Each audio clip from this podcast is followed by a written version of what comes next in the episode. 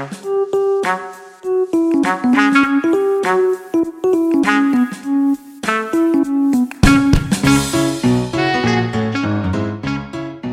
大家好，这边是 Social Bistro，我是问老板，最近问老板过年能不能请一个月的假回台湾，但是被楼心拒绝的 Easy。Hello，我是得了网球肘的夏绿蒂。你有在打网球吗？完全没有啊，没有打啊。到底为什么会得网球？可能用太多电脑吧。哇，这这个是我们 Social Bistro 的第一集。然后呢，我们这个呃 Podcast，我们是想要做一个跟社会科学有关系的 Podcast。我们就是想要分享一些生活的内容啊，然后例如像是约会啊、那关系啊、亲密关系啊，或者是说呃种族啊、疫情啊、呃贫穷等等的这些内容，然后。我们想要用不同的呃不同的角度去看这些事情。那因为我们呢，我们这一个团队呢，基本上是有一个准社会学博士带领的。准社会学博士就是他还没有写完他的论文。那这是一个呃一个小小的团队，然后我们都来自不同的领域，有社会学、有心理学啊、生物学、资工啊，还有就是财务工程这样。然后我们也就是在不同的地方，就是有些人在台湾，有些人在。呃，就像我们大部分人都在纽约啊，那有些人在巴尔的摩这样，所以我们就想说，透过我们不同的呃教育背景啊，透过不同的这个生长的环境，然后我们就是想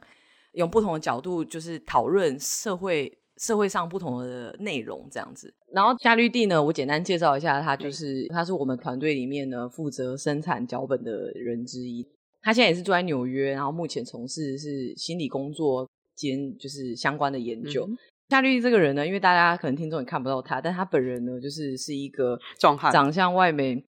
不是完全不是壮汉，长相甜美，然后就是白白白白干干净净，然后就是看起来很愉快。可是，可是他的声，可是可是他的声音，他声音就是非常的呃，你知道，就是很适合深夜节目。然后我们今天这集呢，就是想要聊一聊 COVID nineteen 对我们这些在纽约工作生活的人有什么样的影响。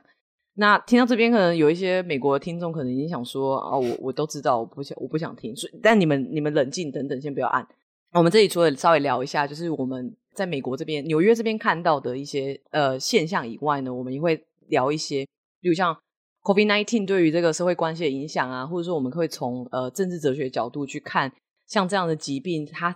它被作为什么样子的隐喻。然后呢，我们就会稍微聊一下我们自身经验啊，然后聊一下。就是呃，我们观察美 COVID-19 如何影响美国的社会。然后呢，我们就再聊一聊《疾病的隐喻》这本书，就从这本书里面的观点回头去看这个 COVID-19，这样这一集大家要讲这些东西。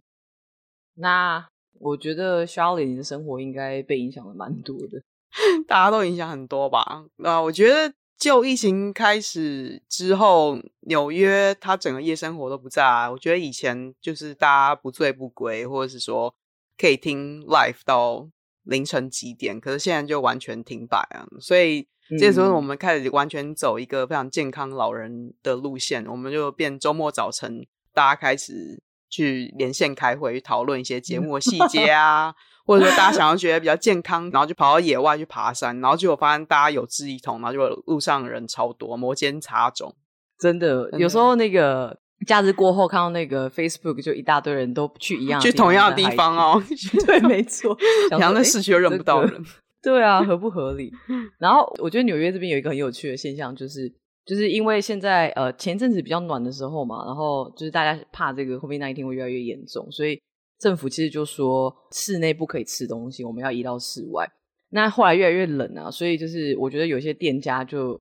开始把那个室外的那个棚子，把它加一些什么塑胶板啊、木板，然后把它变成一个密闭的空间。对，没错。然后我就觉得这也太荒谬了吧？什么什么 indoor outdoor dining 的概念，就是在外面实行一个 indoor dining 的一个状态。反正我就觉得挺荒谬。但是好像现在也有一些会像是包厢式，就是一格一格，然后一格就是一间就是给一个一个 party 的人使用这样。还有门。然后像我自己，对对对，还有门。然后像我自己是。之前就我朋友生日，然后我们就约在城里面吃饭。然后它是一个呃，就是一个牛排馆，然后但是它开在一个有屋顶的长廊底下，就是开他的餐厅这样。然后那时候真的是超爆冷，就是我们大家都在外面吃饭，虽然说有那个暖炉，可是真的冷到一个爆炸。然后那个那个薯条啊，或是牛排一上来，在五分钟就冷掉，然后你就只能吃得非常非常快，不然那个整个牛排，你知道那牛排那个血水就是凝凝固在那边，就哇，真的不想再吃下去。然后呢，通常点那个甜点不是都会喝一些咖啡或什么的嘛？我们那天就是三个人好像都各点了一杯热茶，而且要每斤六块钱。我那天就想说，这真的，我真的不想要在这个时候出去外面吃饭，因为真的是太冷了，完全无法。就是个找罪受了。对，没错，完全是找罪受。而且我觉得，我我我觉得工作也被影响蛮多的。有啊，我觉得如果就我而言，因为我从事心理工作，嗯，所以在疫情过后完全转成 telehealth。telehealth 的意思就是说我基本上是用视讯或是用电话的方式跟个案联系，或者说进行一个 session。然后有些台湾亲友可能会一听到说，哦，就是在家工作，那个超爽，因为听就是上班前十分钟，然后起来然后梳头，根本不用梳头，直接直接上这样。可是其实我觉得，至少就我工作来说，会让我跟个案之间的 boundary issue 变得蛮严重，就变得很模糊，就会变得很难去区分工作和生活。嗯，嗯，因为我有个工作手机，就算我下班后把它关掉，可是我可能隔天打开来就会发现说，个案可能在晚上十一点钟传简讯、打电话，然后就是三通未接这样子。因为对他们而言，可能。他们也没有假日或是平常之分了，然后也没有进入一个一个诊疗室，然后去跟你谈话或者不谈话，他们就变成说一个电话打过来很方便，然后可能挂完电话之后，然后再就是传三封简讯这样子。那对我来说，嗯、其实呃，要如何去调试的心理，其实也是不容易的。还有一次更扯的是，嗯、这这个不是跟个案，可是是在跟同事在讨论。工作的时候，然后我就听到背景音悠悠的传来，就是说一个冲马桶的声音，太夸张了，夸张就大家过就很自在这样，太夸张了，真的。不过，不过你说到这个，其实我有我有类似的状态，但是我是你，你也在冲，我是你同事，哎，对我我好像是上厕，就是可能尿尿尿到一半，然后我老板打电话给我，我就下意识的把它接起来，然后接起来那一个瞬间，就是你知道手机掉马桶。那个不是，没有那么惨。我我是脚张躲开，那个手机会掉下去。我就坐在马桶上面，没有，我是我是坐在，我就坐在那边，然后上尿尿尿一半，就是突然老板打电话过来，我就把它接起来。接起来之后呢，我就忽然想到，可恶，我现在在上厕所怎么办？所以我就当下立马把我的尿给忍憋住了，忍对。然后我大概接下来的对话，我就花八十 percent 的精精力在收缩我的那个尿道附近的肌肉，然后二十 percent 听我老板到底要跟我说什么。我或者说，说明老板也在跟你做一样的事情，然后两个人都在忍，哦、没关系。呃，我其实我跟你有一点状况有点像，虽然说我们两个人工作性质不太一样，因为像我，我通常就是工作就是要去公司嘛，然后之前啊就是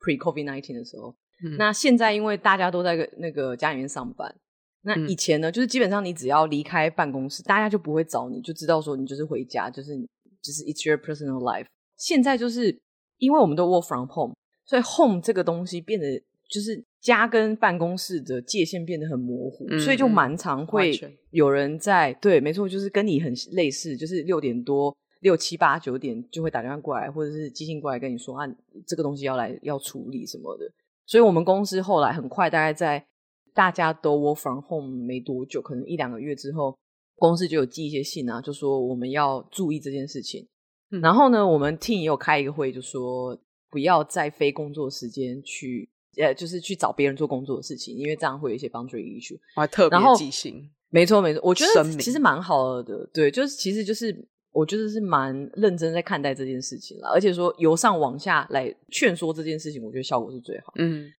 那那我觉得说工作之外，那你觉得就同居的，不管是伴侣或者是呃室友之间的关系，会有什么样的改变吗？因为我觉得。当你跟一个人几乎要二十四小时住在同一个环境下，你们相处的那个模式跟 dynamic 会改变吧？我觉得我自己的状况其实还好，因为我还蛮幸运的是住在一个两房的公寓，就是这件事情在纽约蛮少见的啦。然后，有钱人哎，不是不是哎，不要这样，怎么仇不也不是仇富，我也没富。就我只是呃，我住的地方就是它房租比较没有那么贵，所以我还可以负担起一个两房的公寓。所以我跟呃我女朋友就是我们两个工作的地点其实是分开，她就在客厅工作，然后我就在第二个房间工作。但是我知道其实蛮多情侣他们一直在家工作有很多困扰，像是、嗯、像我一个同事，他每次要开会，她都要除了查那个与会的那些人的 schedule 以外，她还要查她男朋友的 schedule，就是她要查说，对，就因为因为她男朋友也要开会，所以她不想要，因为他们在同一个空间那个上班嘛，所以如果她男朋友在开会，她也开会的话，就会有杂音，所以他们两个都要错开这个开会的时间。然后，所以每次要跟他 schedule 开会的时候，也要先问说：“哎，那你男朋友有没有开会？”就觉得有就有多一层麻烦，你知道？就觉得为什么我要跟你开会，我要问你男朋友要不要开会？所以我知道蛮多人就是住在一起工作，其实也有一些困扰啦。我觉得，我觉得社社交的方式也有点不太一样，因为在纽约这个地方，就是大大家住的区域其实蛮分散，有些人住在皇后区，有些人住在呃 Brooklyn 啊，有些人住在 Manhattan。那大部分就是你要去找朋友，其实你都是要搭地铁啊，或者是你可能要搭 Uber，或是透过某些方式。但因为现在你不会觉得在外面很安全，所以大家不太会愿意去找你的朋友，所以就变成说你社交机会变得很少。嗯、然后我觉得主要社交社交对象其实也变蛮多。像我现在社交的对象基本上都是我女朋友跟住在我附近的邻居。虽然说我住我附近的人还蛮多，但就是我觉得还是对我来说是有影响的。我觉得相较于就是本来就土生土长的美国人来说，我觉得我们的至少是我啦，我觉得我受到的影响比较没有那么大，因为毕竟我在这边是外来移民，然后我的家人也不在这里，所以可能对我来说，我身边的邻居刚好也就是我的最好的那些朋友，所以我觉得没有被影响的这么的多。可是我知道很多纽约人有被很多纽约人的生活受到很大的影响。我觉得像 Charlotte 你做。心理工作方面的应该会比较，应该会有看到蛮多个案或者是一些不同的状态，会有啊。我觉得如果就大人来说的话，比方说是情侣的话，那他们如果原本就是远距离，那这个时候因为疫情又更没有办法见面，其实就会出现了一个要如何去维系感情的的一个困扰。那就算他们是住在很近地方或者同居。那他们也会遇到，就像刚刚有提到说，在空间的调配啊，或者是说一些防疫观念，两人是否相同啊，生活习惯的磨合，可能都会出现一些挑战。呃，这段期间呢，也是有进一个统计，然后发现说家暴的数目有上升。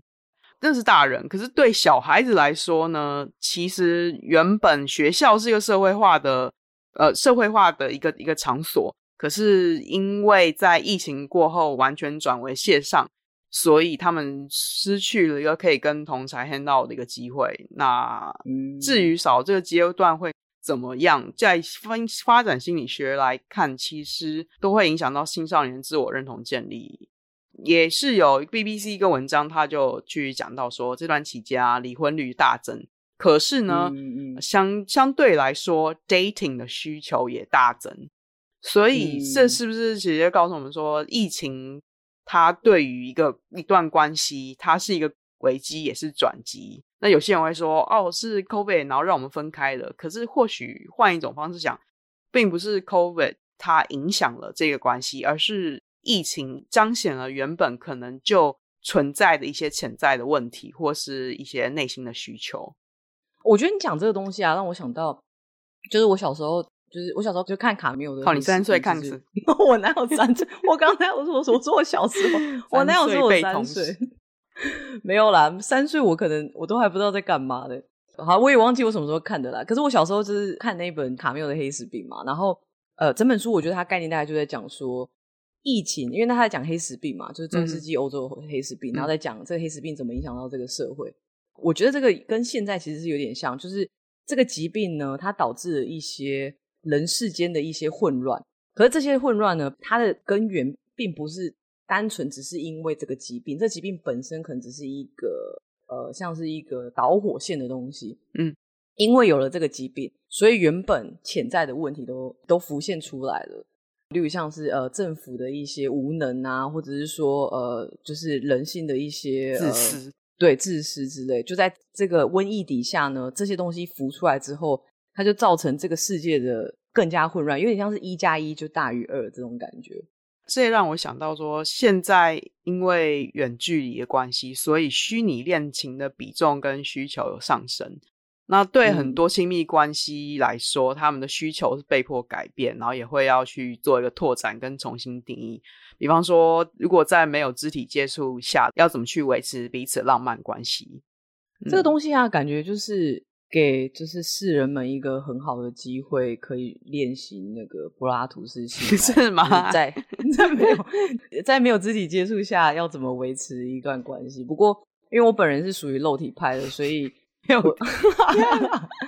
我基本上呢，就是在 COVID-19 刚开始的时候啊，我觉得有一个很有趣的东西，就是在就是纽约市政府啊，它有一个阵地宣传。然后我觉得基本上写这个文文案的，应该也是一个肉体派的小编，政府小编。我我觉得我们可以念几个给给大家听一下，就是让大家知道这个小编是有多么多么有创意在写这个阵地宣传。因为呢，我觉得呃，夏玉帝的声音比较性感，所以我决定交给夏玉帝 念这些，念几个你觉得比较有趣。首先，我觉得小编他在义正言辞的写出这么认真的写出这么这么有趣味的词，我觉得他本身是一个很不容易一件事情。好，我们就姑且就挑三项来念。第一项，他说：“You are your safest sex partner。”就是说。夏绿蒂，我觉得你真的好适合这种深夜节目。深夜节目吗？糟糕，可以可以，深夜的心理 深夜的心理工作的心理师 教你放松。You are your safest sex partner，你就是你最安全的性伴侣。这边就是我觉得在宣导说，大家不要上床啦，你就是自己自慰就好了，蛮实际的啊。Okay. 对，蛮实际。然后还有另外一点就是，wear a face covering or a mask。Maybe it's your thing, maybe it's not. 行房时，请遮掩口鼻或戴上口罩。或许你爱的就是这位，也或许不是。这边就是在讲说，你上床的时候呢，就是你可以，你可以把你的脸整个盖住，或者你就戴着口罩。那会窒息吧？我觉得有一点 SM 的，有点微微 SM 的感觉了。诶，有创意。第三点是 masturbate together。Use physical distance and face covering to reduce the risk. 独乐乐不如众乐乐，大家一起自慰，其乐也融融。我这只只是里面的阵地宣传，它是很认真的阵地宣传的其中几个点，非常的逗趣。我觉得光这个阵地宣传，我们就我觉得非常有趣，可以来做一集。不然这样子，我知道，就是只要有观众留言说他们想要呃想要听我们讲，就是纽约这个关于。在 COVID-19 之下，要怎么样做安全性行为的阵地宣传？如果大家有对这有兴趣，就留言。然后，如果只要集满超过一个 一个吗？其实我们自己很想做这样。对，对，我本人就会去留言。对，我直接做。对，没错。对啊，我觉得这个阵地宣传还蛮有趣的。我觉得下次我们可以来做一集。好啊。其实你看，政府那么认真的，他去做这个 brochure，然后去宣导安全的性行为，就可以就显示出来，其实美国政府的态度，他还是希望，就算在防疫期间，他还是希望能够去教导人民如何能够维持正常的生活状态。那其实我们也可以看到，这可以就呼应出美国他对于疫情的一个态度，整体的态度跟转变，像。在美国的亚美族群，我觉得就疫情大概二零二零年初期的时候，其实大家就跟在亚洲的大家的那谨慎程度还蛮接近，大家都很谨慎的戴口罩。嗯、那刚好因为在那段期间有有那个黑人的那个运动，呃，就是 BLM 的运动，嗯、然后也有同时也出现了一些呃反亚裔的一些情节，所以那时候亚洲人几乎都不太敢出门。大部分情况下，如果真的需要食物的话，常常可能我的个案的话，他们会请我们帮他们申请一些政府的免费食物的 delivery。呃，我觉得完全就是我就是那我就是那一群亚裔的其中一个，因为那时候刚开始的时候啊，有很多新闻都在讲说，可能有一个亚洲人在 Chinatown 被被打，然后就说、嗯、就是会说啊，你就是你就是 COVID nineteen，他们可能就是讲这种话，然后所以那时候。就算是戴口罩，你也会觉得很恐怖，因为真的，你走出去外面呐、啊，戴口罩都只有华人而已，就会有一种有一种好像你可能会被针对性攻击的感觉。那时候我的确会有觉得有点有点危险，所以后来呢，我我基本上都待在家里面，然后再加上因为我们家附近的那个医院啊，就是它是在皇后区一个专门被分派要治疗 COVID-19 的一个医院，啊、uh，huh. 所以我们那医院就是。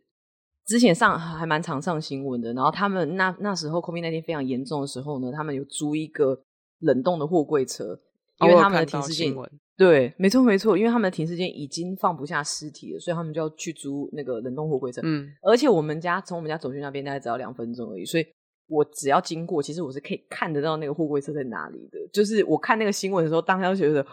这个就是我们之前吃牛排的正对面啊，这就是我买东西很冷的那个牛排店吗？不是，不是，不是同一，不同。但是也因为就是这个医院离我们家非常的近，所以说我们家附近只要是华人的超市，都因为那时候呃，因为大部分的收银员都觉得，在这个疫情底下，他们觉得他们是高危险群，所以。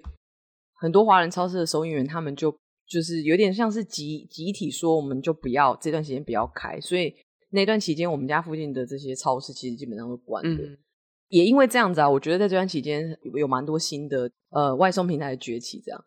呃那段期间是真的蛮焦虑的，但是度过那段期间之后，就觉得呃至少东西有买得到，可以吃得了东西，我觉得就没有那么紧张。然后我觉得啊，就是我自己的观察，我觉得呃美国人啊这段期间就是。口嫌体正直，什么意思？就是他们呢，嘴巴呢，就说说说这，哎呀，这个 COVID nineteen 不就是一个流感吗？因为这样子的一个论述，是我同事都也是这么讲的，就是他们也都是美国人嘛。就是那时候 COVID nineteen 刚开始的时候，他都会跟我说：“哎呀，easy 啊，你就我跟你讲，就是多喝维他命 C 啊，这个东西就 OK，它就是一个流感而已，自然抗体论这样。”没错。然后后来呢，就是你就会看到很多的新闻，就开始说啊，那个卫生纸呃被抢购一空啊，面粉被抢购一空啊。Trader Joe's 就是一个美国很大的那种，就是呃超市里面食物全部清空。然后我就觉得这什么意思啊？就是你们嘴巴上面说啊，这没问题啦，我们这不过就是一个 like come on 一个一个流感，然后但是身体就很诚实的跑去抢购物资，对啊，背地里拿三包卫生纸这样，对，没 错，还要抢，还要偷公司的。对，我就觉得蛮莫名其妙的。我觉得可以理解，因为像一开始我们要买卫生纸，可是看到大家都在抢，然后架上全部都空，那我也自己开始惊慌，完蛋了，没有没有卫生纸可以擦屁股，然后就赶快，然后也跟着抢，然后就变成一个恶性循环。不过其实这样子，其实它是有个理论呢，有一些文献他在探讨说，人类他对于疾病，他本身会有一些，他觉得它是危险，或者他觉得很肮脏。他有一个联想，嗯、所以他会去购买清洁卫生用品，然后去透露出他其实是有焦虑跟恐惧的一个现象。哦，蛮、嗯、哼合理的，哎，蛮合理的。那有关于那疾疾病跟其他一些社会或是一些种族的一些连结或含义，在 Susan Sontag 他写了一本书叫《疾病隐喻》里面，我觉得他算蛮有一个精彩的论述。哎，但老师，老师，你你可以简单就是跟我这个渔民介绍一下苏珊桑塔吗？没有，因为苏苏珊桑塔他其实算是美国近代他一个算蛮有名的文艺评论家，可是因为他本身也会对于一些社会现象他做一些争辩。那呃，嗯、他写了一本书叫做《疾病与》，那本书里面主要他在讲一些无论是被污名化或是被过度美化的一些疾病，呃，嗯，像是癌症或是肺结核或艾滋病。他说明，在疾病它本身不只是一个生物性的影响，它本身它也赋予了一些社会的象征或一些道德的评价。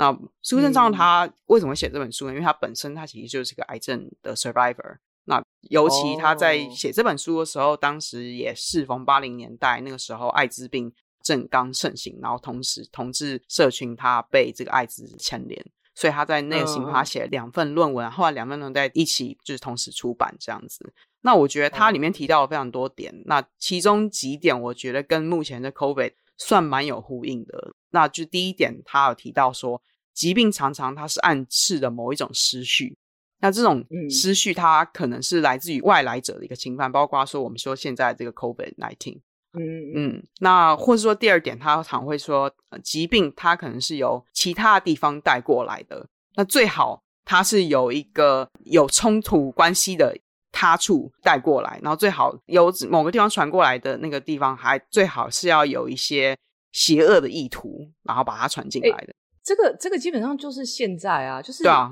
等下这本书是什么时候写的？是近期吗？还是是？就是 literally 就在想现在这个状况啊，像 COVID nineteen 现在不就是中美互相在讲说，就是彼此是这个、啊、这个病毒的起源，就对，而且哦那本书是一九七八年写的，跟现在其实做蛮好的一个呼应，然后就觉得，嗯，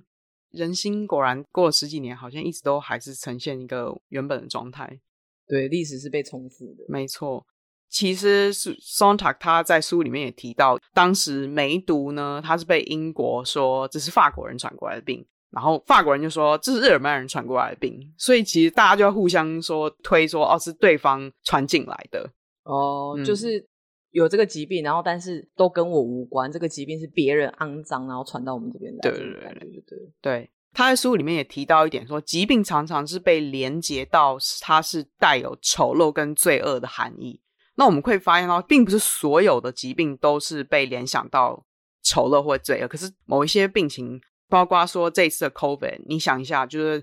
你还记得之前在媒体里面可能会有一些大肆报道说，在中国那市场里面一些动物那些满地的血迹啊，或者是很可怕的一些卫生条件啊，嗯嗯嗯，就是在那种视觉冲击下，观众就是看到的时候就会联想到说，哇，这个好像得这个病就跟。跟某一种肮脏的形象做一个连结，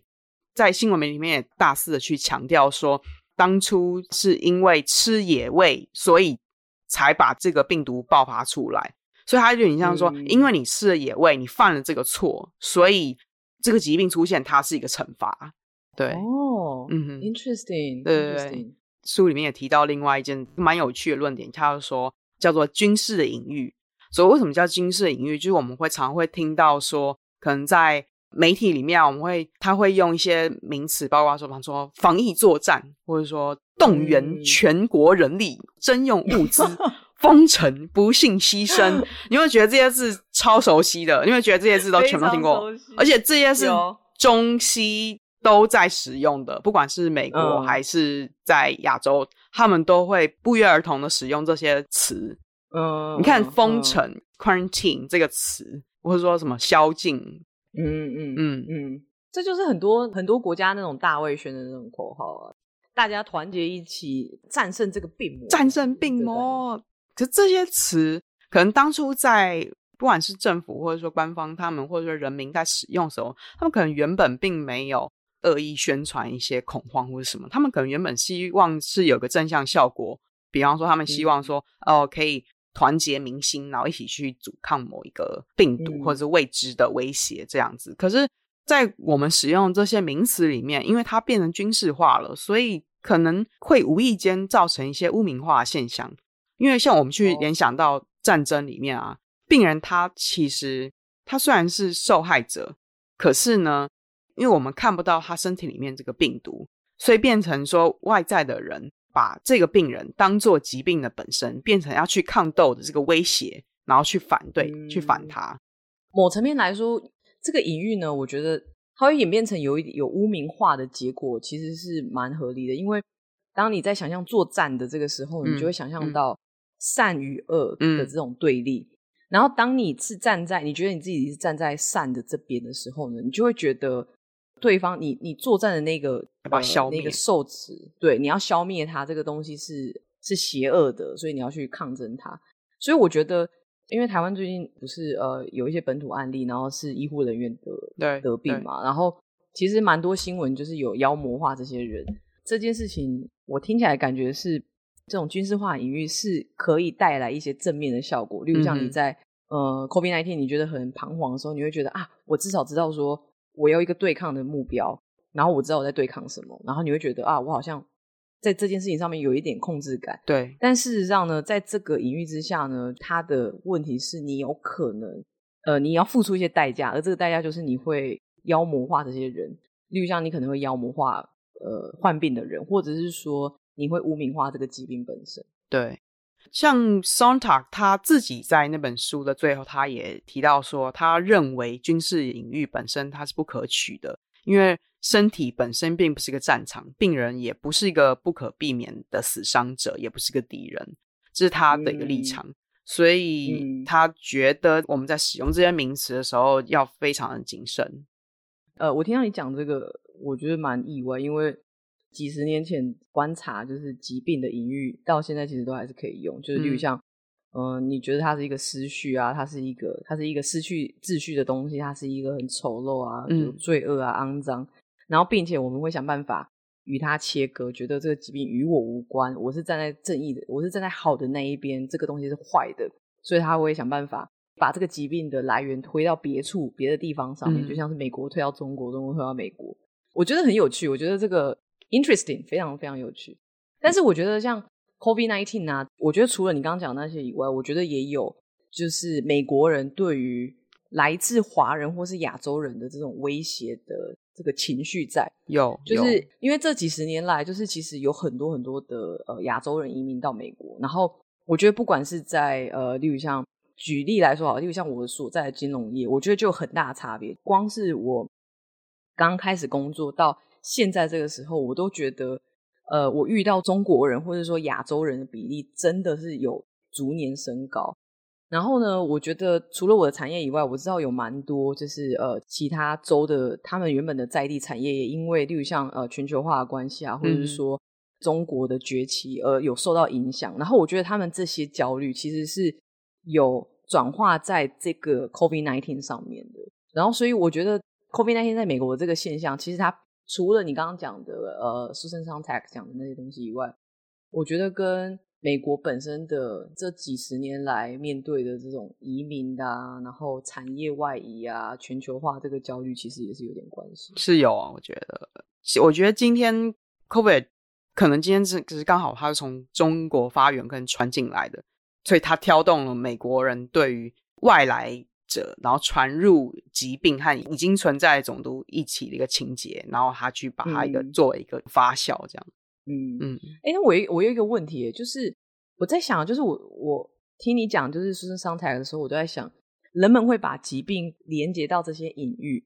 一定有一个原本的原因，就是他们可能是为了化解他们的焦虑或什么的，嗯、我们会下意识的将这些疾病配上这几个隐喻，就像军事化、肮脏啊、失序啊，或者说呃这些东西是来自他处。我觉得，纵观 Sontag 在本书里面提到一些论点，然后跟一些讲法，我会觉得很像是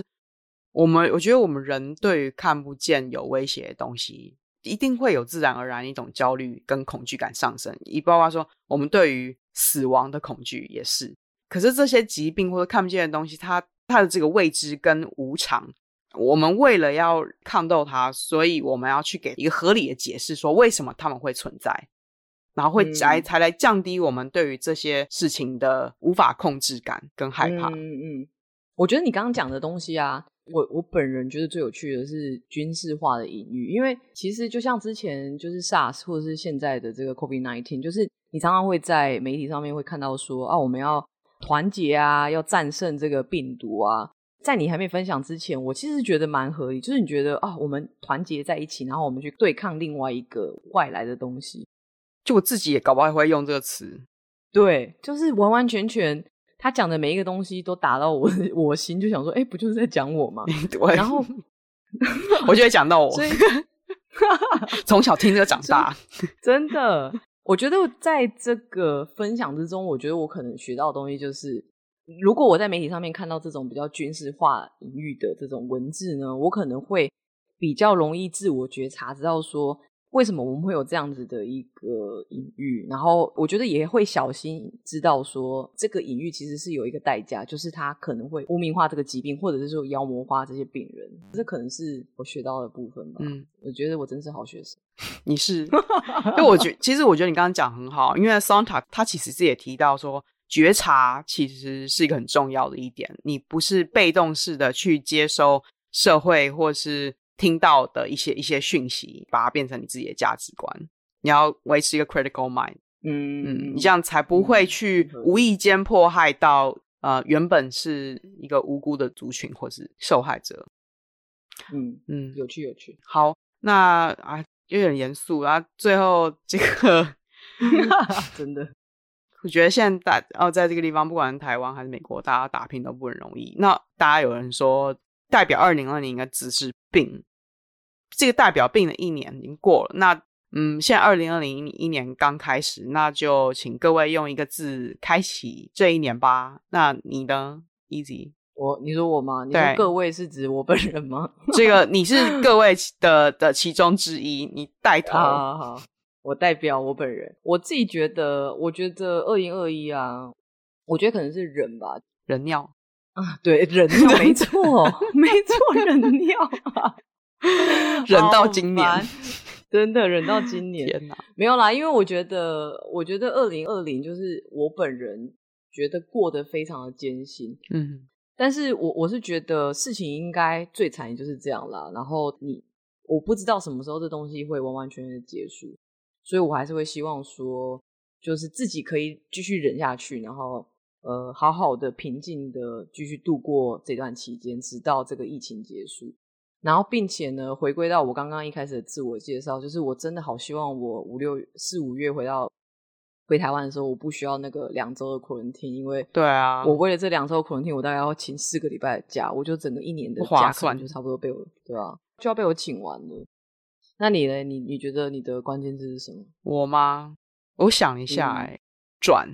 时来运转，酝酿乾坤。哦，哦，没有啊，遁入佛法了。